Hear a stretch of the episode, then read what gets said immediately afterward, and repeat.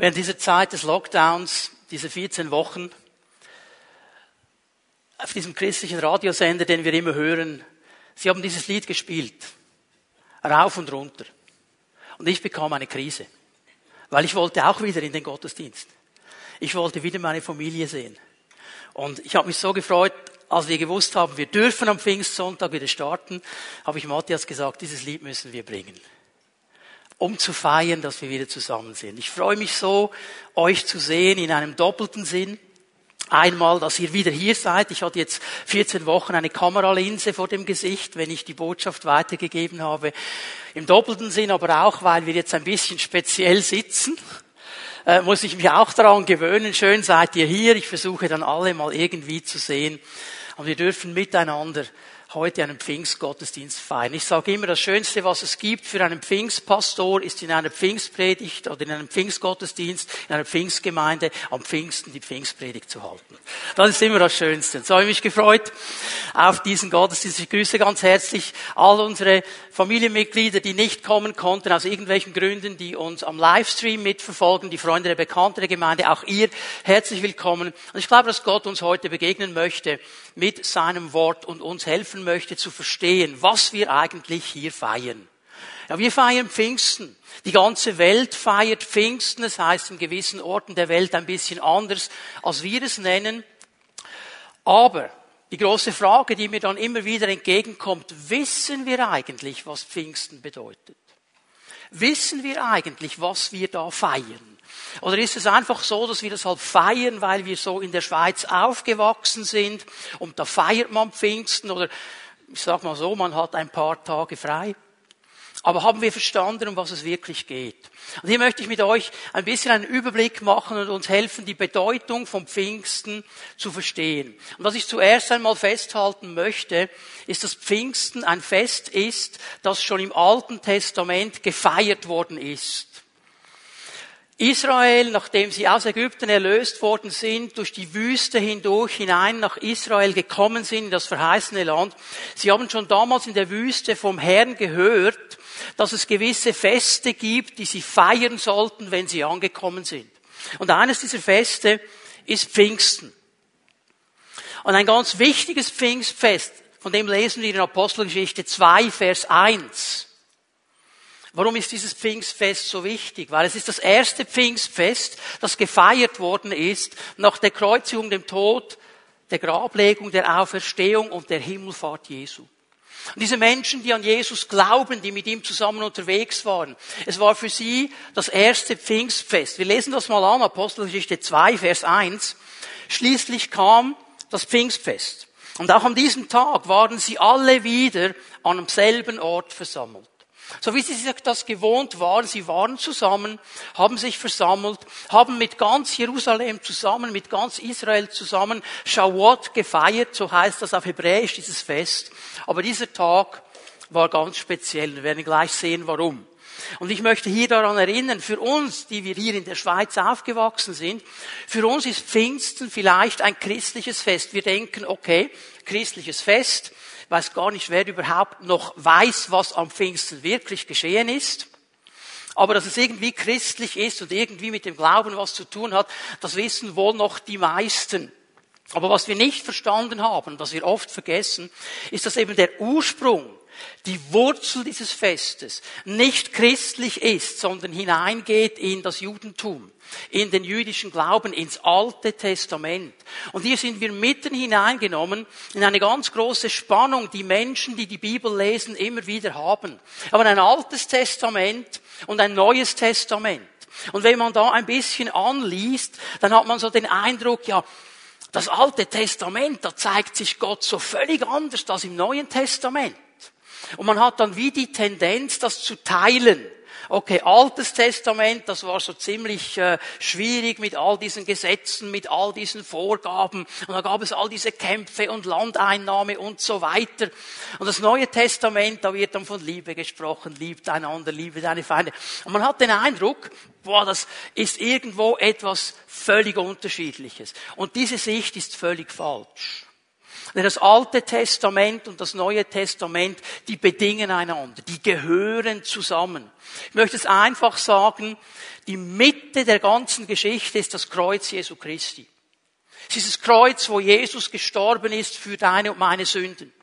Und das Alte Testament es schaut vorwärts auf dieses Kreuz. Da wird sehr viel prophetisch gesagt. Da wird ein Messias kommen. Er wird die Sünden des Volkes auf sich nehmen. Er wird Vergebung bringen. So, da wird vorwärts geschaut. Prophetisch vorwärts geschaut. Da ist das Licht noch nicht so klar. Da ist die Offenbarung noch nicht so greifbar. Das Neue Testament aber, es schaut zurück auf das Kreuz. Es schaut auf das, was geschehen ist und kann darum besser erklären. Die Mitte ist das Kreuz. Das Alte Testament schaut voraus, das Neue Testament schaut zurück. Jetzt all diese Menschen, die Jesus nachgefolgt sind und Jesus selber waren Juden. Sie sind in einer jüdischen Kultur aufgewachsen. Sie kannten das Judentum. Und sie wussten, im Judentum gibt es sieben ganz große Feste. Die werden im Laufe eines Jahres gefeiert. Aber drei davon sind die aller, aller wichtigsten. Diese drei Feste, das sind die Premiumfeste, wenn ich es mal so sagen darf. Vielleicht kannst du mal eines verpassen, aber eines dieser drei wirst du ganz sicher nicht verpassen. Warum sind die drei so wichtig? Das möchte ich euch heute Morgen erklären. Sie sind so wichtig, weil sie eigentlich den Heilsplan Gottes abbilden. Sie bilden in diesen Festen, weil diese Feste, die waren ja dazu da, das Volk zu erinnern, was Gott getan hat, wer Gott ist, was er noch tun wird. Diese Feste bilden den Heilsplan Gottes ab.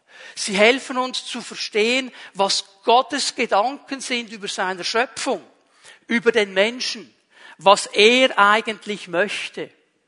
Und da nehme ich euch jetzt mal ein bisschen hinein ins Alte Testament, weil ich euch diesen Heilsplan kurz zeigen möchte. Was ist dieser Heilsplan? Zuerst einmal Folgendes. Der Heilsplan Gottes ist einmal universell, aber er ist dann auch individuell. Er ist universell, und er ist individuell. Gott hat einen großen Heilsplan für die ganze Schöpfung, ich sag mal für das ganze Universum universell, da sind alle mit hineingenommen. Und er wünscht sich eigentlich, dass jeder Mensch auf dieser Erde in eine persönliche Beziehung mit ihm hineinkommen möchte. Und damit das geschehen kann, hat er alles getan, um den Weg frei zu machen. Er hat seinen Sohn auf diese Erde gesandt, Jesus Christus, der als einziger ohne Vergehen, ohne Fehler, ohne Sünde war. Und er hat unsere Sünden, unsere Vergehen, die uns im letzten von Gott trennen, auf sich genommen. Das ist der universelle Plan. Aber der ist dann eben auch individuell. Weil Gottes Wort auch klar davon spricht, dass er nicht nur einen Plan hat für die große Ganze der Geschichte, sondern für jeden einzelnen Menschen. Er hat einen Gedanken, einen Plan, eine Bestimmung für dich und für mich.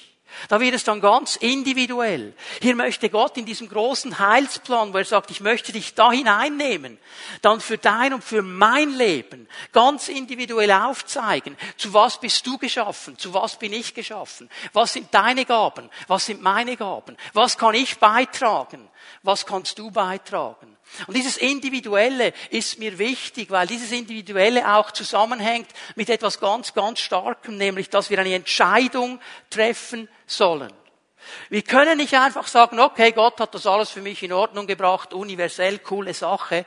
Die Bibel spricht eben auch davon, dass es zu unserem eigenen werden muss. Dass wir individuell Ja sagen müssen zu diesem großen Plan Gottes, zu diesem universellen Plan Gottes. Und in dem Moment, wo ich Ja sage zu diesem universellen Plan, kommt mein individueller Plan ins Leben. Und Gott fängt mir an zu zeigen, was er für mein Leben geplant hat. Und wenn Jesus sagt in Johannes 10, Vers 10, ich bin gekommen, damit sie Leben haben, Leben im Überfluss, dann müssen wir hier verstehen, dass Leben im Überfluss nicht einfach heißt, er gibt dir dann alles, was du gerne möchtest und noch einen obendrauf. Das ist nicht der Gedanke. Der Gedanke ist vielmehr der, dass er uns hineinführt in unsere Bestimmung, dass er uns hineinführt in den Zweck unseres Lebens, wenn ich es mal so sagen darf, zu was ich geschaffen bin. Und wenn ich da bin, wo Gott mich haben möchte, wenn ich da diene, wo Gott mich haben möchte, wenn ich die Talente und Gaben einsetzen darf, die er mir geschenkt hat, dann bin ich ein erfüllter Mensch. Dann habe ich erfülltes Leben, weil dann bin ich nämlich zufrieden. Und das ist dieser große Gedanken Gottes. Wenn wir vom Heilsplan Gottes sprechen, dann haben wir eine universelle Bedeutung, wir haben eine individuelle Bedeutung. Und wenn du hier sitzt heute Morgen oder wenn du mir zuhörst über das Livestream, über, über äh, das Internet, dann möchte ich dir sagen, wenn du nicht weißt, wo du da hinein platziert bist, wenn du sagst, das tönt jetzt noch gut, aber ich weiß noch gar nicht genau, was ist denn der individuelle Plan, dann lade ich dich ein, heute Morgen eine Entscheidung zu treffen. Heute Morgen eine Entscheidung zu treffen und zu sagen, Jesus, ich lasse mich mal auf dich ein. Komm in mein Leben. Komm in mein Leben und zeige mir, was deine Gedanken über meinem Leben sind. Und du wirst etwas erleben, was dein Leben nachhaltig verändern wird, und zwar positiv verändern wird. Aber es braucht diese Entscheidung. Und wenn ich jetzt sage, dass diese drei Feste, diese drei Hauptfeste auf diesen großen Heilsplan Gottes hinweisen, werden wir mal schnell hineingehen in diese drei Feste. Und das erste und das Wichtigste ist im Jahr auch das erste, ist das Pessachfest, das Passafest, bedeutet vorübergehen. Und dieses Fest, da wird über die Erlösung Gottes etwas gesagt. Es erinnert an die Erlösung aus der Sklavenschaft Ägyptens. So, für die Bibelkenner unter euch wiederhole ich mich jetzt, für die anderen ist es vielleicht ganz neu, aber es ist wichtig, dass du das weißt. Wir wissen aus der Geschichte, dass Israel nach Ägypten gegangen ist, weil eine Hungersnot war und dass sie dann in Ägypten über den Lauf vieler Jahrhunderte waren und zu einem Sklavenvolk geworden sind. Dass der Pharao sie unterdrückt hat und sie als Sklaven arbeiten mussten. Und sie haben zu Gott geschrien. Und er sagt, Gott, erlöse uns. Du hast uns doch gesagt, dass wir ein verheißenes Land bekommen. Du hast doch gesagt, dass du uns erlösen willst. Und Gott hat einen Retter geschickt. Er hat den Mose geschickt. Und da war eine ganze Geschichte mit all diesen Plagen, weil der Pharao wollte natürlich seine billigen Arbeitskräfte nicht gehen lassen. Und dann in der letzten Nacht vor dem Auszug haben sie dieses Passa zum ersten Mal gefeiert. Und Gott hat ihnen einen Auftrag gegeben. Er hat gesagt, jede Familie, jede israelische Familie soll sich ein, ein Lamm holen. Und es soll dieses Lamm schlachten. Und dann soll es das Blut dieses Lammes an den Türpfosten, den Türsturz streichen. Sie mussten also diese Bewegung machen mit diesem Blut. Diese Bewegung. Ihr seht schon als Neutestamentler, was das für ein Symbol ist, das sie eigentlich damals schon machen mussten. Und dann hat der Herr gesagt, und wenn ich dieses Blut sehe, werde ich vorbeigehen an diesem Haushalt. Es wird keine Plage in dieses Haushalt treffen. Pessach bedeutet vorübergehen. Jetzt möchte ich hier etwas Wichtiges erwähnen. Auf was hat dieser Engel, der dieses Gericht vollziehen muss, geschaut? Nur auf das Blut. Er hat nicht geschaut, ob die Leute hinter der Türe, hinter dem Blut anständig gelebt haben. Er hat nicht geschaut, ob die alle nett waren miteinander, ob irgendwer betrogen hat. Er hat einfach nur auf dieses Blut geschaut. Das ist das Bild auf diese Erlösung, auf die Erlösung, die wir als Menschen nie aus uns selber erreichen könnten. Es braucht dieses stellvertretende Opfer. Und in dieser Nacht konnte Israel ausziehen aus der Sklavenschaft Richtung verheißenes Land. Das Passa spricht von Erlösung. Und für einen jüdischen Menschen war völlig klar, um was es geht. Und jetzt stell dir mal vor, war Johannes der Täufer in der Wüste und er hat einige Leute gehabt, die sind ihm nachgefolgt. Und zwei dieser Jünger, die waren mit ihm unterwegs und jetzt kommt Jesus. Auf der anderen Straßenseite, sag ich mal. Und Johannes er deutet auf diesen Jesus und er sagt zu diesen Jüngern, seht das Lamm Gottes, das die Sünden der Welt trägt. Wir denken vielleicht, ja, wieso hat Jesus ausgesehen wie ein Schaf? Für jüdische Menschen war völlig klar, von was er spricht, denn sie wussten, was das Lamm Gottes ist, das am Pessach geschlachtet wird. So Pessach spricht von der Erlösung. 1. Korinther 5, Vers 7. Ein langer Vers, ich werde vor allem auf den letzten Teil eingehen. Und da steht, unser Passalam wurde geopfert. Es ist Jesus Christus. Er betont hier noch einmal, Jesus ist dieses Passalam. In ihm hat sich das alles erfüllt. Epheser 2, Vers 8 und 9. Ich lese diese beiden Versen, um uns nochmal zu zeigen, weil wir das verstehen müssen. Liebe Leute, das müssen wir verstehen. Wir können aus uns selber nicht gerettet werden. Niemand von uns kann aus sich selber gerettet werden. Niemand hat Taten, die so gut wären, dass du gerettet wirst. Das stimmt so nicht. Hier ist die Bibel glasklar. Schau mal, wie Paulus das nennt, Epheser 2, Vers 8. Durch Gottes Gnade seid ihr gerettet. Es ist nur und nur Gottes Gnade. Es ist sein unverdientes Geschenk an uns. Und zwar aufgrund des Glaubens. Das heißt, ich darf darauf vertrauen, dass dieses Geschenk, das er mir macht, dieses Kreuz von Golgatha, in meinem Leben einen Effekt haben wird, wenn ich darauf vertraue. Aus Gnade, aufgrund des Glaubens. Ihr verdankt eure Rettung nicht euch selbst. Nein, sie ist Gottes Geschenk. Es ist ein Geschenk Gottes an uns, das wir annehmen dürfen. Sie gründet sich nicht auf menschliche Leistung, eben diese Errettung. Du kannst versuchen zu bringen, was du willst. Es wird nie reichen. Nie sodass niemand vor Gott mit irgendetwas groß tun kann. Keiner. Keiner. Das nächste große Fest, das kam nach dem Passafest, war das Wochenfest, Shawot, und wir nennen das heute eben Pfingsten. Shawot bedeutet Wochen, denn dieses Wochenfest, dieses damalige Pfingstfest war 50 Wochen nach dem Passafest, nach dem Pessach. Und Pentekoste, das ist das griechische Wort für Pfingsten, 50. Tag. So dieses Fest wurde dann 50 Tage später gefeiert. Und dieses Fest hat folgende Bedeutung, das werde ich dann noch genauer erklären im Laufe dieser Predigt. Es geht hier um befähigende Kraft um befähigende Kraft. Es geht bei diesem Fest darum, dass wir Kraft bekommen, ein Leben zu leben, das Gott ehrt. Erlösung im Passafest, bei Schauot diese befähigende Kraft Gottes. Es wurde auch das Fest der Erstlingsfrüchte genannt, findest du es auch so in der Bibel. Und es hat eigentlich eine zweifache Bedeutung, die ganz wichtig ist. Was wurde da gefeiert? Einmal wurde gefeiert, dass eben äh, die Ernte eingenommen werden konnte, der erste Teil der Ernte. Und das war Freude und Dankbarkeit dafür, dass Gott versorgt, dass Gott ein Versorger ist, dass die Ernte gut gekommen ist. Freude und Dankbarkeit. Das zweite, was für uns wichtig zu verstehen, es wurde an diesem Fest und wenn du heute nach Israel gehen würdest, kann man im Moment noch nicht einreisen, aber wenn du heute in Israel wärst bei einem Shavuot-Fest, dann würde diese Betonung sehr stark kommen, Freude nämlich über die Gesetzgebung am Sinai. Und du denkst vielleicht, wie kann man sich über das Gesetz freuen?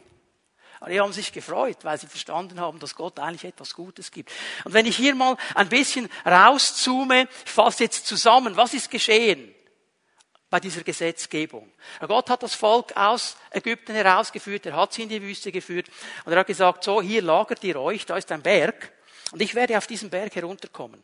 Ich werde selber kommen. Und du, Mose, du kommst auf den Berg herauf. Und dann werde ich zu dir sprechen.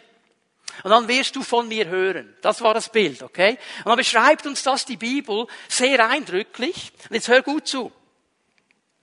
Eine Wolke kam aus dem Himmel. Man hat Gott nicht gesehen.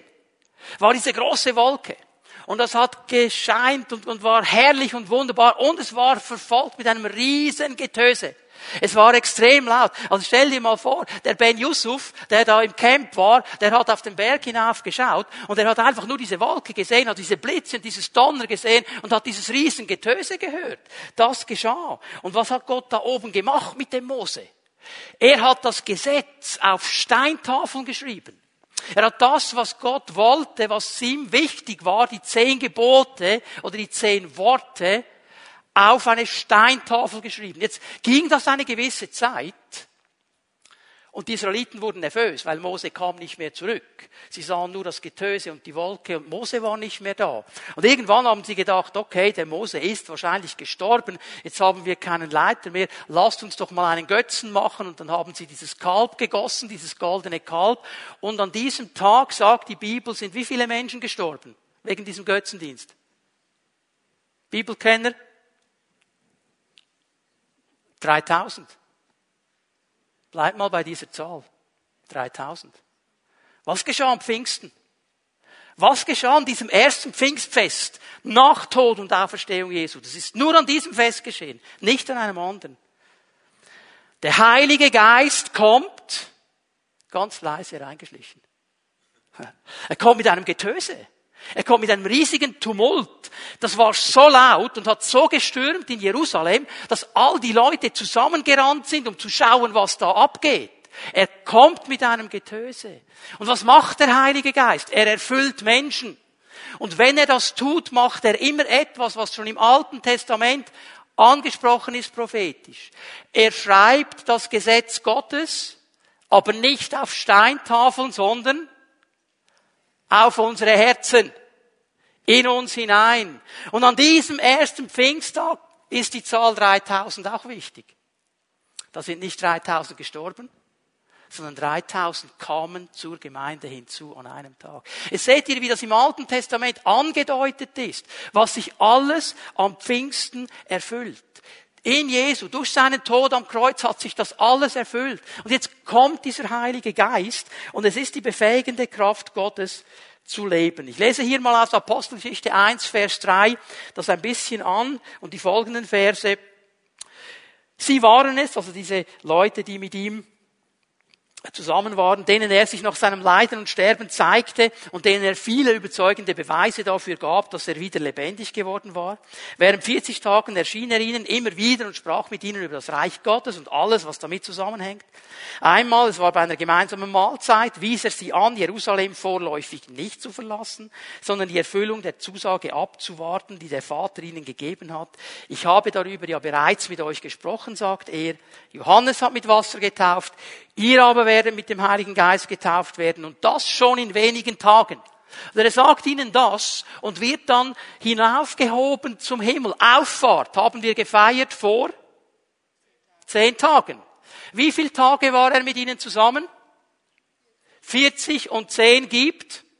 So, und am 50. Tag geschieht dann genau das, als Shawat gefeiert wurde. Jetzt kannst du sagen, Zufall, Zufall, Zufall. Nein, Gottes Plan. Gottes Plan. Und an diesem Tag, jetzt lesen wir Vers 8, der muss ja kommen in einer Pfingstgemeinde, an einem Pfingstsonntag in einer Pfingstpredigt. Apostelgeschichte 1, Vers 8. Aber wenn der Heilige Geist auf euch herabkommt, werdet ihr mit seiner Kraft ausgerüstet werden und das wird euch dazu befähigen, meine Zeugen zu sein in Jerusalem, in ganz Judäa und Samaria und überall sonst auf der Welt, selbst in den entferntesten Gegenden der Erde. Befähigende Kraft. Der Geist Gottes wird auf euch kommen und er wird euch befähigen. Und jetzt kommt ein drittes Fest, das müssen wir uns auch kurz anschauen, das Laubhüttenfest. Das ist dann im Herbst gefeiert worden, zur Zeit der Ernte. Und Laubhütte, hier hat das Volk in Hütten gewohnt. Die haben sich Hütten gemacht und haben darin gewohnt. Und um was geht es da? Dieses Fest hat daran erinnert an die Zeit der Wüstenwanderung. An die Zeit, wo Israel 40 Jahre lang in der Wüste gewandert ist und eben in dieser Zeit keinen festen Wohnsitz hatte, sondern in Zelten, in Hütten wohnten. Und sie wussten, irgendwann kommt der Messias zurück und dann werden wir eine feste Hütte haben. Und dann wird es für immer so sein. Jetzt weißt du, warum Petrus da auf dem Berg gesagt hat, als er Jesus in seiner Herrlichkeit sah, lass uns drei Hütten bauen. Weil er gedacht hat, jetzt ist alles vollendet. Das Laubhüttenfest spricht symbolisch von der Wiederkunft Christi. Denn wir als Christen, die Jesus nachfolgen, sind auf dieser Erde eigentlich eben auch auf der Durchreise. Es ist nicht unser fester Wohnsitz. Es ist nur temporär. Natürlich verbringen wir hier 60, 70, 80, weiß nicht wie viele Jahre. Ich wünsche dir viele Gesunde auf jeden Fall. Aber irgendwann ist fertig auf dieser Erde. Und dann ist eben nicht fertig. Weil dann gehen wir zum Herrn in die Ewigkeit. Und das ist eigentlich unsere Bestimmung. Und die Bibel spricht immer wieder davon, ich gebe euch eine Stelle aus 1. Petrus 2, Vers 11, lese nur den allerersten Teil. Liebe Freunde, ihr seid nur Gäste und Fremde in dieser Welt. Nur Gäste und Fremde. Die beiden Worte, die ihr braucht, sagen eigentlich, ihr seid wie Besucher auf der Durchreise. Ihr habt hier eigentlich keinen festen Wohnsitz. Es gibt etwas anderes und auf das ziele ich ab. Und das soll uns Laubhütten daran erinnern. Jetzt, Jesus wird zurückkommen. Unsere eigentliche Heimat ist der Himmel, die Gegenwart Gottes. Und da wird er uns hinbringen. Ich lese diese bekannten Worte aus 1. Thessalonicher 4, Vers 16 und 17. Der Herr selbst wird vom Himmel herabkommen. Ein lauter Befehl wird ertönen und auch die Stimme eines Engelfürsten und der Schall der Posaunen Gottes werden zu hören sein. Also offensichtlich, wenn Gott kommt, dann ist es immer laut dann hat das immer zu tun mit Getöse und Posaunen und so weiter. So, und er kommt hier zurück. Und daraufhin werden zuerst die Menschen auch verstehen, die im Glauben an Christus gestorben sind. Und danach werden wir, die Gläubigen, die zu diesem Zeitpunkt noch am Leben sind, mit ihm zusammen in den Wolken emporgehoben, dem Herrn entgegen. Dann werden wir alle für immer bei ihm sein. Das ist das Ziel. Das ist das Ziel. Diese Zeit hier ist eigentlich nur temporär, ist nur Durchgangsstation. Und natürlich freuen wir uns an dieser Zeit, wir freuen uns an den Annehmlichkeiten dieser Zeit. Nur das Schwierige ist, wenn wir dann hier zu fest Wurzeln schlagen und vergessen, um was es eigentlich wirklich geht, dann haben wir den Blick verloren, den wir eigentlich haben sollten. Und diese drei Hauptfeste, sie zeigen eigentlich, den Heilsplan Gottes. Und jetzt möchte ich euch versuchen, das an einem Bild zu erklären und euch zeigen, warum Passa so wichtig ist. Jetzt stellt euch mal vor, ich würde mit Danu auf eine Bergtour gehen. Okay? Da brauche ich ein bisschen Hilfe. Dankeschön. So, wenn man nämlich auf eine Bergtour geht, muss man ja ein Seil haben und sich irgendwie anseilen. So, ich mache das nicht richtig, Berggänger. Das ist nur, nur ein, ein Bild. Okay, okay. Gut. So, ai, du gibst mir Leine heute. Gut. Stellt euch mal vor, was ich brauche, wenn ich auf eine Bergtour gehe mit Danu. Ich muss mal auf ein gutes Fundament stehen, oder? Muss, muss Halt haben, damit ich darauf kommen kann. Mein Fundament ist die Erlösung in Jesus Christus. Pesach. Da stehe ich fest. Das ist das Fundament, das niemand verrücken kann. Ein anderes Fundament kann niemand legen, außer dem, das gelegt ist, Jesus Christus, 1. Korinther 3, Vers 11. Das ist mein Fundament, auf dem stehe ich, okay? Und jetzt habe ich, und jetzt gehe ich nicht der Reihe nach, ich nehme jetzt das dritte fest. Jetzt habe ich ein Ziel. Ich möchte da nach oben gehen. Okay? Hier habe ich, ich, ich, ich sehe, das Seil geht da nach oben, also ich weiß, Vision ist da, Ziel, und da möchte ich nach oben gehen. Da muss ich mich reinhängen, dass ich da nach oben komme. Okay? Das Fest der Mitte ist Pfingsten. Weil jetzt muss ich mich bewegen, dass ich da nach oben komme. Und ich brauche die befähigende Kraft des Heiligen Geistes, um das zu schaffen. Verstehen wir das? Die Bedeutung vom Pfingsten ist, dass wir Kraft haben, jetzt in dieser Zwischenzeit, stehend auf dem Fundament der Erlösung, auf unser wahres Ziel zuzugehen und das in der Kraft Gottes zu tun. Das ist eigentlich die Bedeutung des Pfingstfestes. Dazu wurde uns der Heilige Geist gegeben, dass wir während dieser Zeit auf dieser Erde ihm die Ehre geben können durch einen Lebensstil, der ihn groß macht. Und dazu brauchen wir die Befähigung des Heiligen Geistes. Und darum ist Pfingsten für mich das Fest der Mitte. Es geht um jetzt.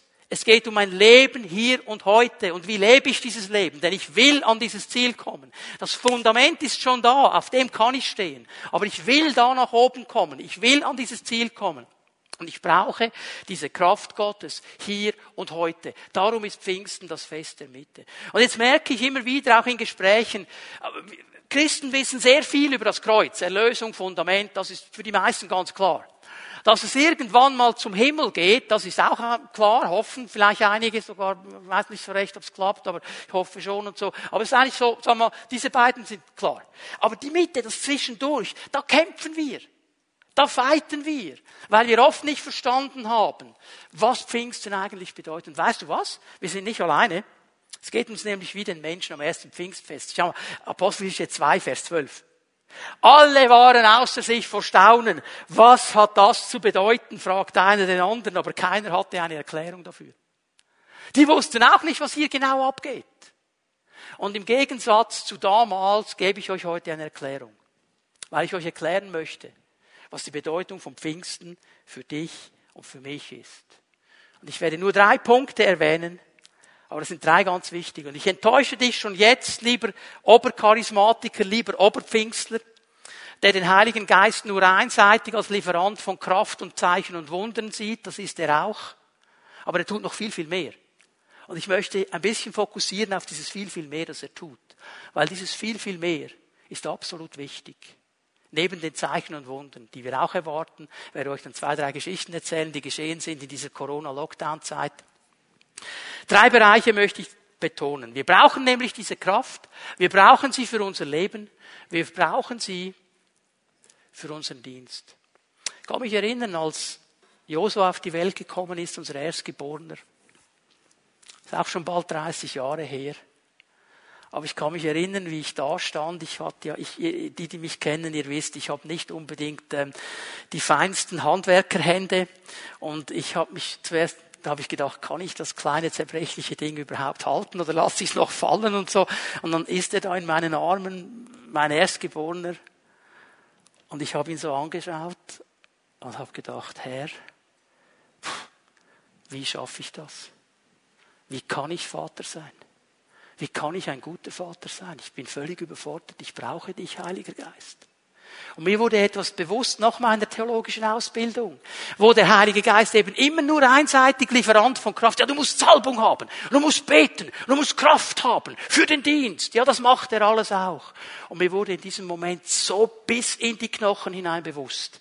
Aber ich brauche auch die Kraft des Heiligen Geistes, um Vater zu sein, um Ehemann zu sein, um einfach zu leben und Gott Ehre zu geben. Dazu brauche ich auch die Kraft des Heiligen Geistes. Und das ist eine ganz, ganz wichtige Bedeutung.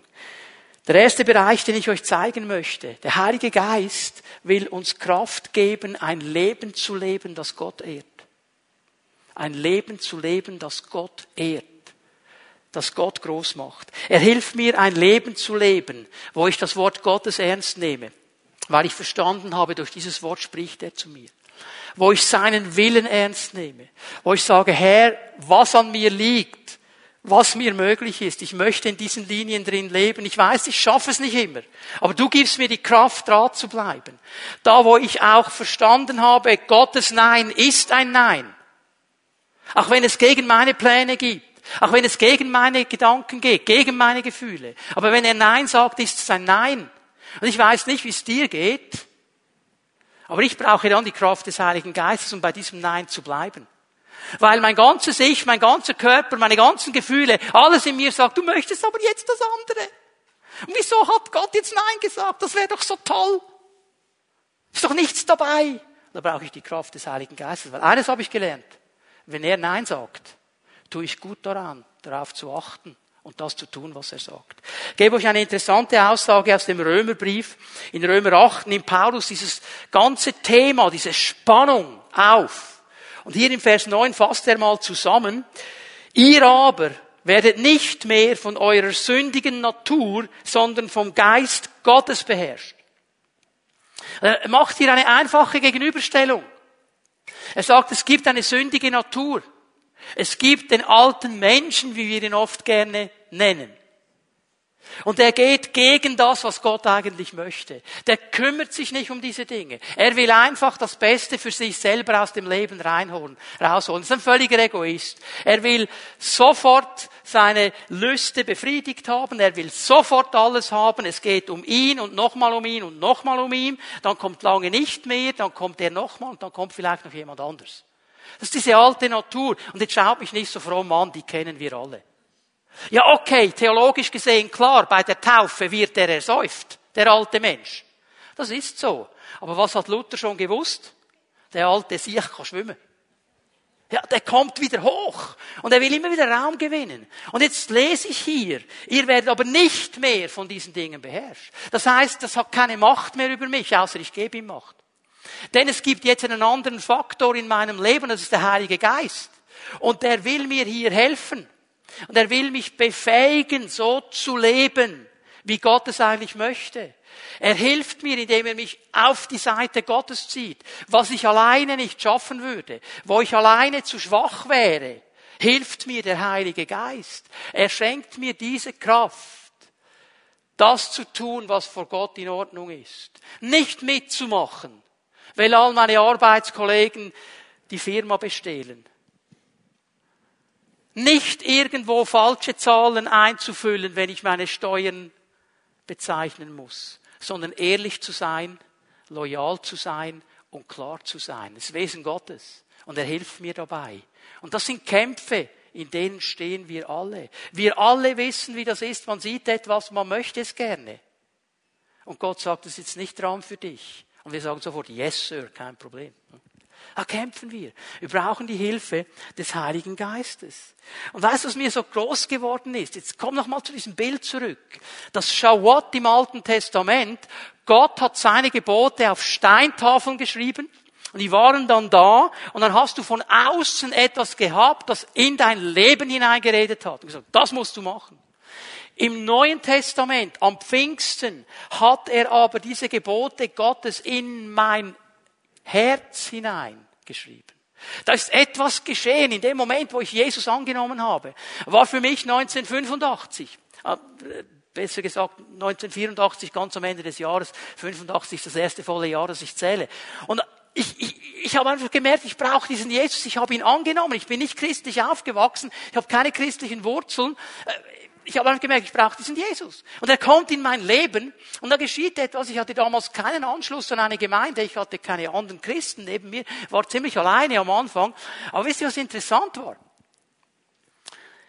Äh, ich habe gemerkt, jetzt kann ich gewisse Dinge nicht einfach mehr so machen wie vorher. Und ich habe gemerkt, ich muss mich extrem zusammennehmen und muss eigentlich, wir nennen das oft das schlechte Gewissen, überwinden, wenn ich das weitermache.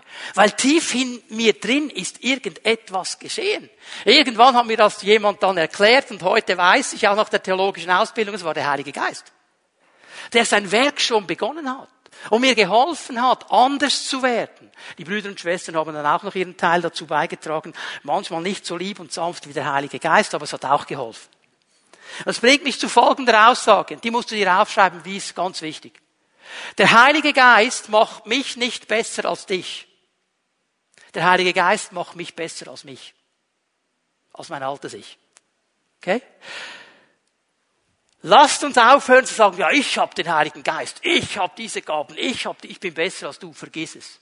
Der Heilige Geist macht mich nicht besser als dich. Er macht mich besser als mich. Self-Improvement, um mal ein neudeutsches Wort zu gebrauchen. Er hilft mir, der Mensch zu sein, den Gott eigentlich haben möchte. Das ist die Kraft des Heiligen Geistes. Das Zweite, das müssen wir erwähnen, weil die Bibel immer wieder davon spricht. Der Heilige Geist gibt mir auch die Kraft, ein übernatürliches Leben zu führen. Er gibt mir die Kraft. Apostelgeschichte 10, Vers 38. Jesus von Nazareth wurde von Gott mit dem Heiligen Geist gesalbt, mit Kraft erfüllt, zog dann im ganzen Land umher, tat Gutes, heilte alle, die der Teufel in seiner Gewalt hatte. Gott war mit ihm. Und dieser Heilige Geist ist in unser Leben hineingekommen. Und das soll sich auch in diesen übernatürlichen Momenten zeigen, wo Gott über das Natürliche hinaus wirkt. Weißt du, wir sind ja schon Spezialisten, wir Pfingstler. Das ist ja etwas, das hören wir dann sehr schnell. Und das wünschen wir uns ja alle. Oh, wenn ich jetzt mit jemandem bete und dann wird er geheilt und die Kraft Gottes. Wunderschöne, tolle Dinge. Aber wisst ihr, was manchmal das Problem ist? Dass wir den Heiligen Geist in eine Schachtel schließen. Und nicht nur sagen, wir hätten das gerne, sondern dann auch noch genau wissen, wie es geschehen sollte. So. Was ist jetzt passiert mit dieser Corona-Zeit? Zwei Worte wurden mir ganz neu groß während dieser ganzen Zeit. Flexibilität und Kreativität. Weil über Nacht konnten wir jetzt plötzlich nicht mehr alles so machen, wie wir uns gewohnt sind. So. Ja, aber die Probleme gehen ja weiter. Und jeder, der zu Pfimi Bern gehört und die Pfimi Bern Familie kennt, der weiß, wenn irgendeine Krankheitsnot da ist, wir beten, wir erwarten, dass Gott wirkt. Oft macht er es, oft macht er es nicht gleich, wann wir wollen. Er ist ein guter Gott. Und wir sind uns auch gewohnt, wie das geht. Nach dem Gottesdienst gibt es einen Aufruf, den wird es übrigens heute nicht geben, wegen den Corona-Maßnahmen. Und dann beten wir miteinander und da sind Leute, die legen mir die Hände auf. So, jetzt hat sich jemand gemeldet, der eine Not hatte während der Corona-Zeit. Ah, können die Ältesten zu mir kommen? Ihr wisst, Jakobus 5, er rufe die Ältesten der Gemeinde, die sollen ihn mit Öl salben. Und dann wird es besser werden. Jetzt hatten die aber ein Problem. Ja, jetzt haben wir die Corona-Maßnahmen. Ja, wir können ja nicht dahin gehen als Älteste. Ist ja verboten im Moment. Und wir können ja auch niemanden anfassen. Ist ja auch verboten, wenn er nicht zum gleichen Haushalt gehört. Und es geht ja alles nicht. Und jetzt hatten die eine Riesenkrise. Wie, wie, wie funktioniert jetzt das? Wisst ihr, wie es funktioniert hat? Über Skype. Über Skype. Die Ältesten haben per Skype da angerufen und haben gebetet über Skype. Ich mache es jetzt kurz, die Frau wurde geheilt. Der Heilige Geist hat nicht gesagt, nein. Die haben gar kein Öl. Und die legen die Hände nicht auf. Das war ihm so egal, weil er hat das Herz gesehen. Andere Situation, eine Frau, die noch nicht einmal zur Gemeinde gehört, die Jesus, ich weiß gar nicht, ob sie Jesus überhaupt persönlich kennt, aber sie hat Christen kennengelernt. Und sie hat gemerkt, diese Christen glauben daran, dass es einen Gott gibt, der heilt. Und die hatte Schmerzen in ihrem Bein. Und jetzt kam die genau selbe Diskussion, ja, wir können ja nichts, wie machen wir das? Und die haben dann versucht, und dann wollten sie noch den Krückstock hinstecken und den Krückstock anfassen. Hätte alles funktioniert. Aber dann haben sie am Schluss gesagt, wir beten einfach von hier vorne. Auf Distanz. Also Social Distancing ist eine Sache, Distant Blessing ist eine andere Sache. Man kann auch über Distanz segnen. Okay, Gott ist hier nicht. Die Frau wurde geheilt. Sie wurde geheilt. Auch wenn niemand hingegangen ist, die Hände aufgelegt hat. Lasst uns doch aufhören, den Heiligen Geist in eine Schachtel hineinzudrücken. Sondern einfach zu sagen, Herr, hier sind wir. Und da, wo du uns rufst, da wollen wir einfach in deiner Kraft leben. 1. Äh, Korinther 2, Vers 4. Was meine Verkündigung kennzeichnete, war nicht Überredungskunst und kluge Worte. Es war das machtvolle Wirken von Gottes Geist. Euer Glaube sollte nicht auf Menschenweisheit gründen, sondern auf die Kraft Gottes. Im Wort Gottes ist auch eine Kraft drin. Es ist die Kraft des Heiligen Geistes. Und der wirkt nur schon da, wo das Wort gesagt wird. Nur schon da, wo das Wort weitergesagt wird. Wo es gepredigt wird. Wo du deinem Nachbarn dieses Wort sagst. Da muss gar nicht Chateratabum passieren. Aber da geschieht etwas. War ein Mann, der kam in die Gottesdienste, der war so klar nicht jemand, der zur Gemeinde gehörte, schon von seinem Äußeren, dass ich ganz gut hingeschaut habe, was macht der Kerl? Es war in einer anderen Gemeinde, also fange ich an zu überlegen, wer es sein könnte. War in einer anderen Gemeinde, in einer kleinen Gemeinde, wo man alles schön übersichtlich hatte, fast so wie hier heute Morgen. Ähm, und ich habe gesehen, dass eine junge Schwester aus der Gemeinde den Kerl mitgenommen hat. Und ich habe dann sofort gedacht, boah, der will was von ihr. Und dann bin ich dann schon Hirte, oder? Ich wollte dann meine liebe Schwester vor diesem Rocker schützen. Also ich habe nicht geschafft, nach hinten zu kommen zu ihm. Am nächsten Sonntag kommt er wieder. Ich habe es wieder gesehen, gedacht, warte mal, den habe ich mir ausgeguckt. Ich kam wieder nicht nach hinten. Am dritten Gottesdienst steht er wieder da. Gleiche Geschichte. Am nächsten Tag ruft er mich an. Und er sagt, ähm, kann ich mal vorbeikommen auf ein Gespräch? Ich bin der und der. Und ich habe gedacht, na komm du mir nur vorbei kam in mein Büro. Da sagt er zu mir Folgendes.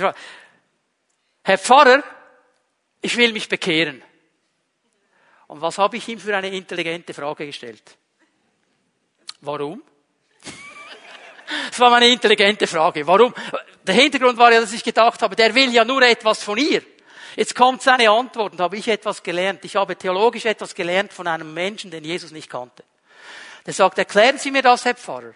Ich bin dreimal in den Gottesdienst gekommen, Sie haben gepredigt, jedes Mal gehe ich raus und ich kann Dinge nicht mehr tun, die ich vorher ganz normal gemacht habe. Was ist das? Das ist die Kraft des Wortes Gottes. Stehen wir? Der Heilige Geist wirkt und wir sind berufen. Darum ermutigt dich. Du darfst mal ein Wort Gottes sagen. Auch deinem Arbeitskollegen, deiner Nachbarin. Das heißt nicht, dass du jetzt eine große Studienbibel kaufst und sie ihm über den Kopf schlägst. Aber du darfst etwas von Gott sagen. Das ist eine Kraft. Und das Dritte, was ich hier erwähnen möchte, dann kommen wir schon langsam zum Abschluss. Der Heilige Geist gibt mir auch Kraft, ein Leben mit Vision zu haben. Eben dieses Seil. Ich will dahin. Und ich habe verstanden, dass es nicht nur um mich geht in dieser Welt, dass es nicht nur um meine Erfüllung geht, sondern dass es einen größeren Auftrag gibt, dass es eine Vision gibt. Ich habe diese Stelle hier aus 2. Korinther 5, Vers 20 mal mitgenommen, die mich beschäftigt hat. Deshalb treten wir im Auftrag von Christus als seine Gesandten auf. Gott selbst ist es, der die Menschen durch uns zur Umkehr ruft. Wir bitten im Namen von Christus, nehmt die Versöhnung an, die Gott euch anbietet. Es geht nicht nur um mich. Es geht um viel mehr. Ich bin nicht auf dieser Erde, damit Gott mir ein cooles Leben schenkt und alles noch ein bisschen mit Schlagrahm verziert, was schon gut ist. Es gibt einen großen, großen Auftrag diesen Menschen in dieser Welt, von diesem liebenden Gott etwas zu sagen. Der Heilige Geist will das wirken in mir. Es ist seine Kraft, die mir hilft, meine Selbstsucht, meinen Egoismus, mein nur mich sehen auf die Seite zu legen. Was liegt für mich da drin? Ich muss diese Vision entwickeln, dass es einen Herrn gibt, der Menschen freisetzen möchte, der Dinge verändern möchte, weil er ein guter Gott ist, der Werte gegeben hat, die ein Leben lebenswert machen. Und diese Vision zu haben und nicht aus den Augen zu verlieren. Sonst werden wir zu Egoisten. Fromme Egoisten zwar, aber immer noch Egoisten. Die nur eine Frage sich stellen, was liegt für mich drin? Was kann der Herr für mich noch tun? Was kann der Heilige Geist für mich noch tun? Wo kann ich noch profitieren? Und wir vergessen, dass es um viel, viel mehr geht. Stell dir einmal vor, nur ganz kurz, Jesus hätte so gelebt. Er wäre nie an dieses Kreuz gegangen. Er wäre nie an dieses Kreuz gegangen. Sprich, wir hätten kein Fundament, auf das wir stehen könnten. Wir wären verlorene Menschen. Nur schon das wäre Grund genug, uns herausfordern zu lassen in der Kraft des Heiligen Geistes zu leben. Der Heilige Geist ist gekommen am Pfingsten. Und in seiner Kraft kann ich überwinden. Ich kann überwinden, was mich zurückhält. Ich kann überwinden, wo ich selber nichts mehr zu bieten habe. Er befähigt mich. Und ich kann vor allem, und das ist mir heute Morgen ganz wichtig, diese Festung, die in so vielen Menschen ist, diese Festung des Mich, mir, mein, überwinden und zu einem Menschen werden mit Vision. Zu einem Menschen werden, der sagt, hey, ich bin nicht alleine auf dieser Welt. Und ich will aus meinem Leben ein Leben machen, das Gott ehrt. Und ein Leben machen, das positive Spuren hinterlässt. Ich möchte investieren in andere Menschen, weil es die beste Investition, die ich treffen kann. Das ist die Bedeutung vom Pfingsten. Und diese Leute an diesem allerersten Pfingstfest, die haben das ernst genommen. Denn sie haben in der kürzester Zeit in der Kraft des Heiligen Geistes die ganze Welt auf den Kopf gestellt. Steht explizit in der Apostelgeschichte. Die, die die ganze Welt auf den Kopf gestellt haben, sind jetzt bei uns in der Stadt. Weil sie gelernt haben, diesen Plan Gottes zu sehen, diese Vision Gottes zu sehen. Pfimi Ben hat mich gefreut, euch zu sehen heute Morgen. Hat mich wirklich gefreut. Aber noch mehr würde ich mich freuen, wenn der Heilige Geist heute Morgen unsere Herzen öffnen könnte, dass wir anfangen, mit Vision zu leben. Dass wir anfangen, in der Kraft des Heiligen Geistes diese Vision zu verfolgen. Dass wir aufhören, immer nur an mich, mich, meins zu denken. Und zu fragen, Herr, was kann ich hier für einen Unterschied machen? Wo rufst du mich? Wo forderst du mich heraus? Und dafür möchte ich gerne beten. Und ich lade euch ein, dass wir aufstehen miteinander. Ich möchte ein Segensgebet sprechen. Matthias wird dann noch einmal nach vorne kommen. Wir werden noch ein Lied summen miteinander, bevor Markus Held dann den Gottesdienst abschließt. Aber jetzt möchte ich einen Moment uns einladen, dass wir unsere Herzen öffnen vor Gott, vor dem Heiligen Geist. Und bevor ich bete und einen Segen ausspreche, lass uns einen Moment einfach still werden. Und ich möchte dich einladen, dass du dem Herrn eine Antwort gibst. Da, wo er dich angesprochen hat. Da, wo der Heilige Geist etwas auf dein Herz geschrieben hat heute Morgen. Dass du ihm sagen kannst und darfst, Herr, ich habe das verstanden. Das möchte ich. Komm, Heiliger Geist, in, diesen, in dieses Gebiet herein und stärke mich, befähige mich, kräftige mich. Das Gleiche gilt für dich, der du zu Hause sitzt und diesen Gottesdienst mitverfolgst. Sag dem Herrn, was dich angesprochen hat. Öffne dein Herz für ihn und er wird uns begegnen. So, Jesus Christus, wir danken dir für deine Gegenwart. Wir danken dir dafür, dass du uns deinen Heiligen Geist geschenkt hast. Und ich bitte dich jetzt in diesem Moment, Geist Gottes, dass du kommst. Dass du jede einzelne Person berührst in diesem Raum. Jede einzelne Person, die zugeschaltet ist über das Livestream, jede einzelne Person, die diesen Gottesdienst später übers Internet sehen wird, dass du ihnen begegnest jetzt in diesem Moment. Mit deiner Kraft, mit deiner Gegenwart.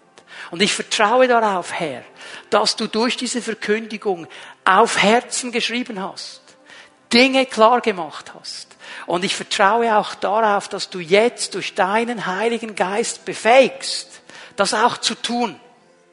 Und uns hilfst, ein Leben zu führen aus der Kraft des Heiligen Geistes, das dich ehrt, das das Übernatürliche erwartet und das eine Vision hat. Ich danke dir dafür in Jesu Namen. Amen.